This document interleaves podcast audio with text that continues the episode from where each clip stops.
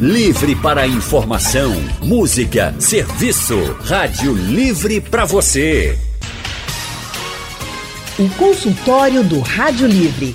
Faça a sua consulta pelo telefone 3421 3148.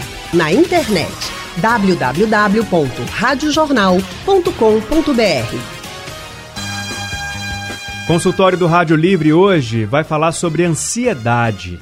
Brasil é considerado o país mais ansioso do mundo. Segundo a Organização Mundial da Saúde, são mais de 18 milhões de brasileiros sofrendo com ansiedade. Pois é, Leandro, agora com o isolamento social para evitar, claro, a transmissão do novo coronavírus, os especialistas estão ainda mais apreensivos com o possível crescimento desse transtorno né, de ansiedade. Como lidar com essa nova realidade que a gente está vivendo e não sofrer tanto assim ou não desenvolver esse transtorno? Então, para a gente entender melhor e saber mais, a gente vai conversar com o médico psiquiatra e biólogo Adson Cordeiro. Boa tarde, doutor Adson. Boa tarde, boa tarde a todos.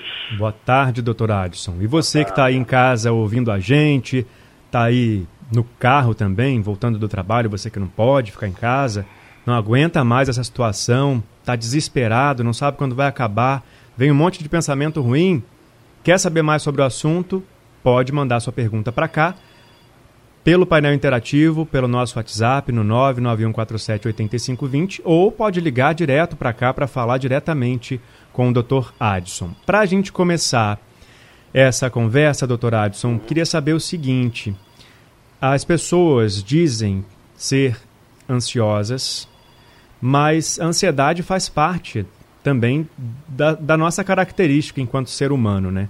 Quando é que a ansiedade é realmente um transtorno de saúde? Quando é que a gente pode perceber que ela está atrapalhando a nossa vida? Ok, como você bem falou, a ansiedade é uma experiência emocional universal, assim como o medo também. O medo é uma reação adaptativa consciente frente a um perigo real. Não é disso que nós estamos falando. Nós estamos falando da ansiedade patológica e das fobias. Esses dois, é, essas duas experiências negativas levam muitas vezes há prejuízos, prejuízos nas atividades da vida diária, sejam ela social, profissional, relacional. Ela, elas nos paralisam, nos ingessam, desencadeando emoções e sensações físicas extremamente desconfortáveis. Muitas vezes é, nós somos acometidos, né, os indivíduos que sofrem desse, desses males são acometidos por ataques, né, ataques de pânico, que é o que normalmente a gente define como medo do medo. Por quê? Porque a pessoa passa a desenvolver alguns sintomas do tipo palpitações, uma sudorese fria, né? começa a suar, ter dores abdominais, dores de cabeça, uma sensação iminente de morte. Isso é bastante comum. Os dados indicam que a, a ansiedade é, é, o principal motivo de procura aos nossos consultórios. Certo. É é, é, é, realmente os dados não mentem, né? Não deixam a gente esconder que a realidade do brasileiro é essa. Mais de 18 milhões de pessoas sofrendo por causa da ansiedade, segundo a Organização Mundial da Saúde. Bom, Consultório do Rádio Livre falando hoje sobre como lidar com a ansiedade, principalmente nesse momento de isolamento social. A gente está falando da ansiedade como transtorno de saúde, mas também tem aquela ansiedade que é normal, que a gente tenha mesmo. O doutor Adson Cordeiro, que é médico, psiquiatra, biólogo, está conversando com a gente, está explicando essa diferença. E aí, doutor Adson, o senhor falou que a ansiedade é uma das principais causas de procura no consultório, né? E que tem realmente essa ansiedade mais normal que a gente fala, assim, tem aquela que é, já é considerada uma, um transtorno de saúde.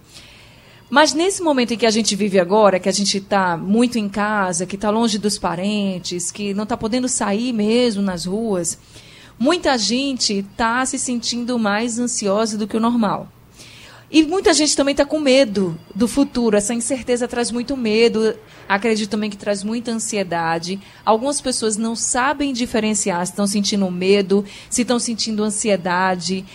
Eu queria que o senhor explicasse um pouquinho essa diferença para que a gente não ficasse tão confuso assim, porque realmente nesse momento de confinamento em casa da maioria das pessoas, tem gente que está muito preocupada e acaba sem saber diferenciar mesmo o que está sentindo. O que, é que o senhor diria para essas pessoas? Então vamos lá. É, o medo é uma reação.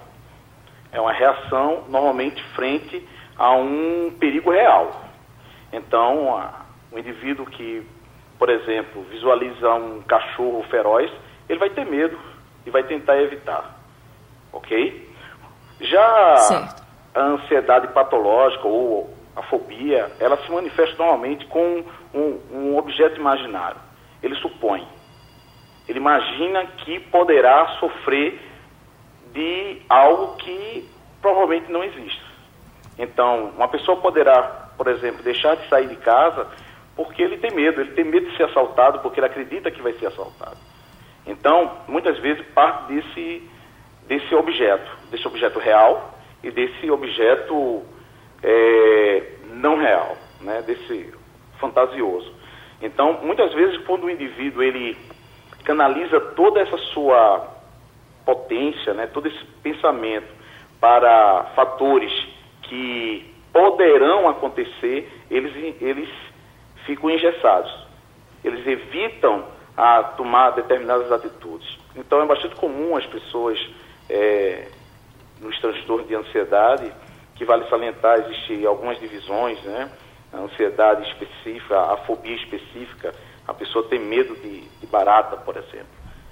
Não importa que exista ou não a barata, ela tem medo da barata. Ela imagina que vai acontecer né, um desastre por causa da barata. E, na verdade, talvez a barata nem exista naquele local, mas ele supõe que ali vai estar e com isso vai sofrer. Então, na atualidade, a gente está sofrendo com as possibilidades, né?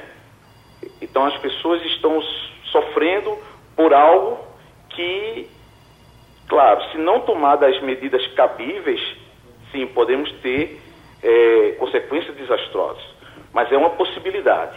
Então, o sofrimento da possibilidade é que leva a um engessamento, a uma paralisia.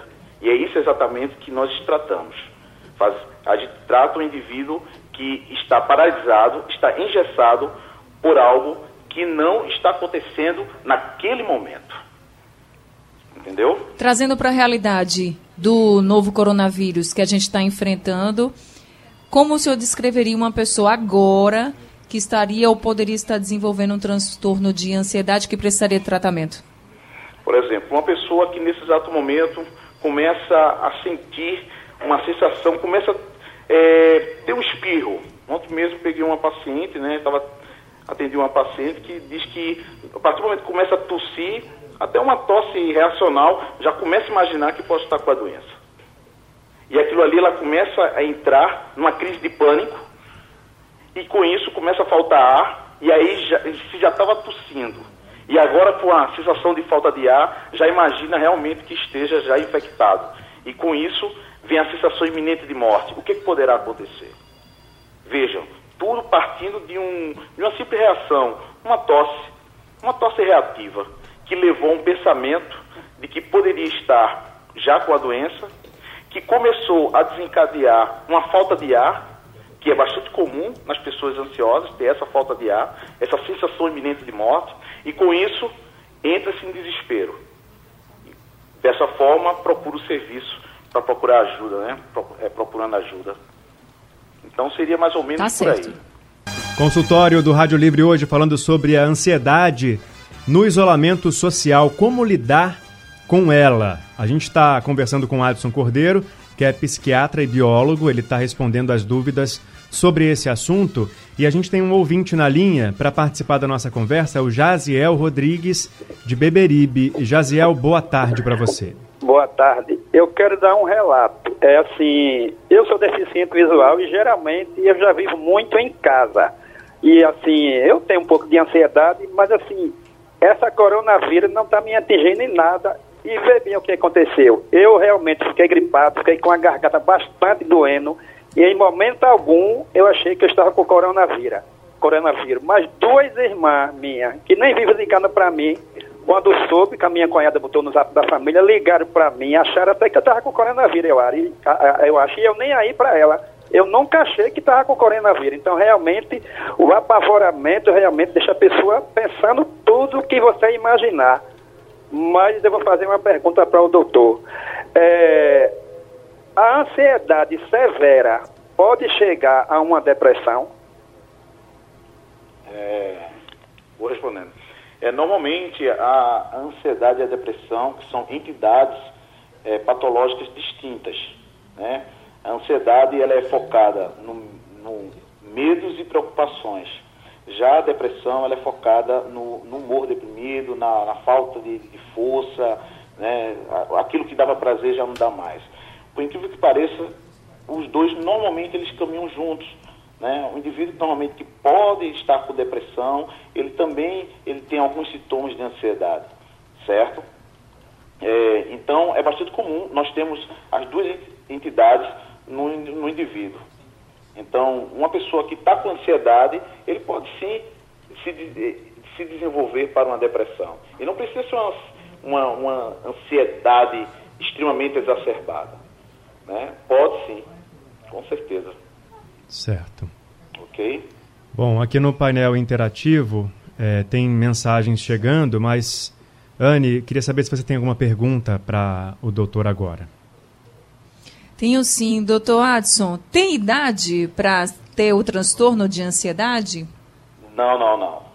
É, a ansiedade ela pode acometer tanto crianças, adolescentes, né, como adultos e idosos. Não, não, não faz distinção de idade, não.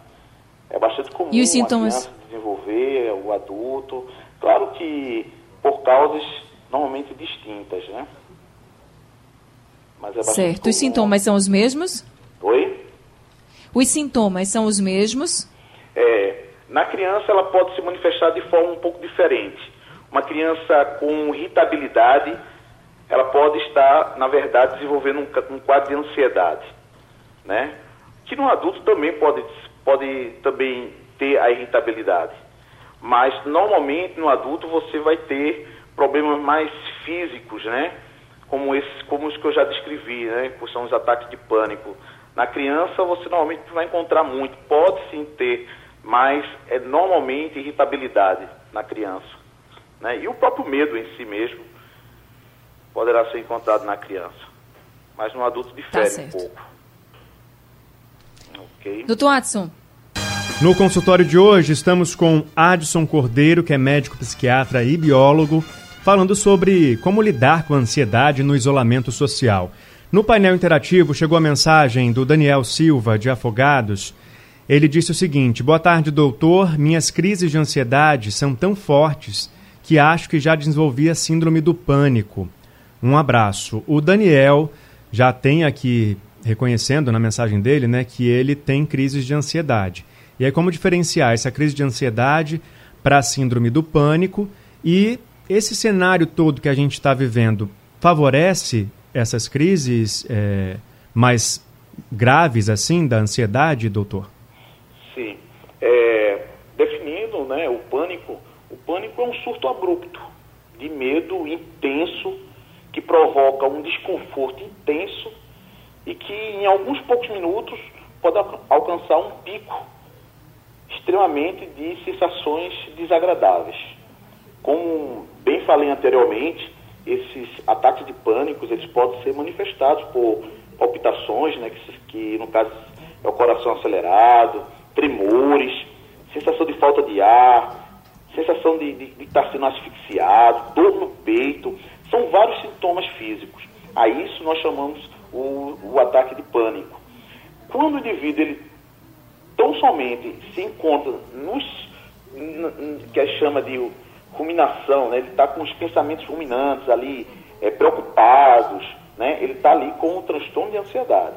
Mas quando passa a ter essas sensações físicas, da, do qual o indivíduo vem realmente sofrer, nós estamos com o pânico. Então, estamos aí com o coronavírus, onde já se falou que o indivíduo que se encontra com tosse, febre e falta de ar, procure imediatamente o, o serviço médico.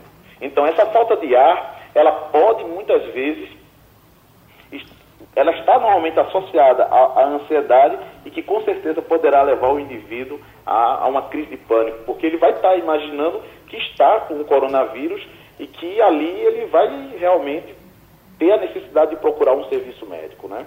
Pois é, e aí como é que existe alguma característica que possa diferenciar essa falta de ar da, da ansiedade, da falta de ar propriamente dita, provocada por alguma doença respiratória? Olha, veja só, é, normalmente a falta de ar respiratória, né, ela tem alguns sinais, né? Tem alguns sinais, por exemplo, começa o que a gente chama de cianose de extremidades, né? Então, o indivíduo, quando olha para as mãos, ele vai ficar escurecendo. Então, essa falta de ar né, fisiológica, é, onde o oxigênio não está sendo fornecido de forma eficiente para o organismo, começa já a apresentar nas mucosas né, dos lábios, começa a ficar rocheada. Aí, isso sim, nós estaremos diante de, de, de uma falta de ar fisiológica.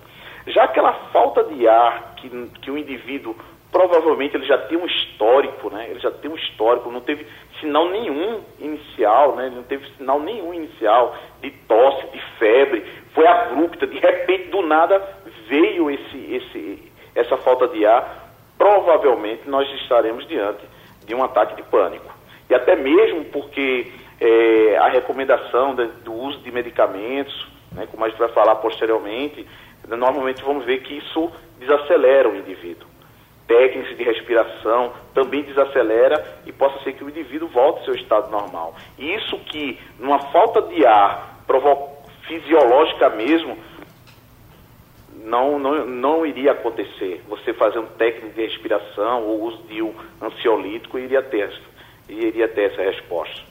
Mas é ficar de olho principalmente nas extremidades e mucosas, né? Uhum. No caso do lado, ficar rocheado, na, nas extremidades também, das mãos, dos pés. Uhum. Acho que esse aí é, uma, é, um, é, um, é um divisor de água aí para a gente poder distinguir entre a falta de ar psicológica da falta de ar fisiológica. Ok. Anne? Leandro e doutor Adson, tem uma pergunta aqui pelo nosso WhatsApp do João, do bairro de Piedade. Ele pergunta se os pacientes que já sofrem com o transtorno de ansiedade generalizada e tomam medicação, agora nessa situação de isolamento onde podem aumentar as crises, aí ele pergunta ao doutor se é recomendado aumentar a dosagem do remédio. Não, não. Muita, é, inicialmente, todo uso de medicamento é recomendável que consulte seu médico para possibilidade de aumento ou não. Né? Então, em nenhum momento, eu particularmente tenho recomendado aos meus pacientes né, aumentar, do, aumentar a dose, de forma alguma. Como a gente vai falar posteriormente, existem algumas técnicas que a gente vai tentar, ao longo desse processo, é, fazer no nosso dia a dia, para que a gente não possa vir a ter a necessidade de dobrar a dose. Não, eu, não, eu não recomendo para esse momento nós fazemos isso de forma aleatória. Né? Agora, se o indivíduo ele está realmente tendo sinais que já estavam vindo antes, né? já estavam vindo antes, com, com já com sinais de, de, não melhora, aí sim pode ser que a gente venha fazer, tenha, tenha a necessidade de dobrar a dosagem. Mas, para todos os efeitos, consulte seu médico para saber qual seria a conduta dele é, feita nesses casos. Cada caso a gente tá certo, doutor. Tá certo. Agora temos a pergunta da Érica Salles, de Ganaçu.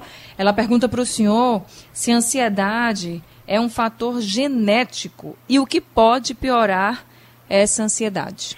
Olha, a ansiedade, como os outros fatores, é, os, os, outros, os outros transtornos psiquiátricos, eles são multifatoriais. Existem fatores genéticos, existem fatores sociais, ambientais. Então, é, sim, deve ter um conteúdo, e deve ter não, há um conteúdo é, genético nisso. Por quê? Porque as pessoas acham de forma diferente. O indivíduo pode ser colocado é, numa mesma situação e responder de formas diferentes, né? Então, com certeza, há esse conteúdo genético, mas não é só genético, é multifatorial. genético, ambiental, ok? Social. Tá certo. E mais. Leandro? Bom, vamos falar. A gente falou de sintomas agora, a gente vai falar de alternativas para amenizar toda essa sensação que as pessoas ansiosas é, estão tendo agora nesse período de isolamento. As clínicas estão fechadas, né? A maior parte delas. Como é que as pessoas podem procurar ajuda e o que elas podem fazer para cuidar da ansiedade para ela não prejudicar a qualidade de vida? Pois bem, é, é até contraditório, né? Algumas clínicas estarem fechadas num momento tão delicado, tão especial. Mas essa foi a realidade da qual muitos estão vivenciando. Claro que é, alguns conselhos, como o Conselho Federal de Medicina, o Conselho Federal de Psicologia, eles deram essa carta branca para que as consultas pudessem ser de forma online. Né? Em algumas situações, elas deverão ser presenciais, no caso para nós né, da parte médica. É preciso realmente ver o paciente. Eu não visualizo a, a saúde mental não sendo essencial. Né? Imagine nesse exato momento um indivíduo que está precisando de renovar sua receita. A receita é uma, é, ela é especial. Ela precisa da, da presença do médico para prescrever para que esse paciente tenha acesso. Claro, então. Mas vamos supor que o indivíduo está dentro de casa, não quer sair porque está realmente seguindo a risca as recomendações da OMS. Primeiro, acredito que evitar procurar informações a todo tempo. Uhum. Estamos aí sendo mergulhados por inúmeras e inúmeras informações e essas informações têm provocado, sim, avalanches de, de sentimentos negativos. Tentar procurar informações de fontes fidedignas, de fontes realmente responsáveis que possam trazer informações para conforto e não só desgraça, não só é, é, é sentimentos que vão realmente colocar para baixo. Isso. Eu falei agora há pouco de um texto, eu escrevi um texto que diz que o título era é, Isolados sim, distantes não. É hora da gente se conectar. É hora da, da gente, apesar de estarmos isolados, mas não estamos desconectados. E para isso que, que nós estamos numa época muito favorável, afinal de contas as redes sociais estão aí. É preciso a gente poder é, é, é, fortalecer esses laços através de um telefonema, através de, de, de uma mídia social, fazer com que nós estejamos presentes na vida do outro e o outro também presente em nossas vidas. Isso. É preciso que a gente conecte com, com o outro. Então, quando a gente evita as informações, conectando-se com o outro, a gente já está aí grande passo para nós sentirmos bem. Exatamente. Oi? Não, exatamente. É porque o nosso tempo, infelizmente, está acabando, doutor. Então, a mensagem que você deixou agora é fundamental. Eu acho que a gente, apesar de estar distante fisicamente, tem ferramentas hoje, ainda bem, né? Para a gente se conectar com os nossos parentes, com os nossos amigos. Sim, com certeza. E até com os médicos, né? Fazendo aí as consultas por telefone, videochamada. É, e se conectar também com as notícias boas, porque no meio disso tudo a gente encontra notícia boa, inclusive a gente sempre tenta trazer aqui no Rádio Livre, também no meio-dia, alguma notícia que acalenta o nosso coração, que traz um exemplo de solidariedade, que traz uma esperança para a gente que está passando por esse momento difícil agora, enfrentando o novo coronavírus. Doutor, muito obrigado. Infelizmente, nosso tempo terminou, mas eu te agradeço muito pela participação aqui no Rádio Livre. Ok, eu também sou muito grato pela oportunidade. Tá certo? Valeu. Obrigada, doutor Adson, também por esse consultório. Os telefones do doutor Adson são 3048 1006 e o 982 2446. Se você perdeu o consultório, não tem problema, daqui a pouco ele está no site da Rádio Jornal, também vai estar nos principais distribuidores de podcast, Spotify, Google e Apple Podcast e será reprisado durante a madrugada. Sugestão ou comentário sobre o programa que você acaba de ouvir, envie para o e-mail ouvinte@radiojornal.com.br ou para o endereço Rua do Lima 250, Santo Amaro, Recife, Pernambuco.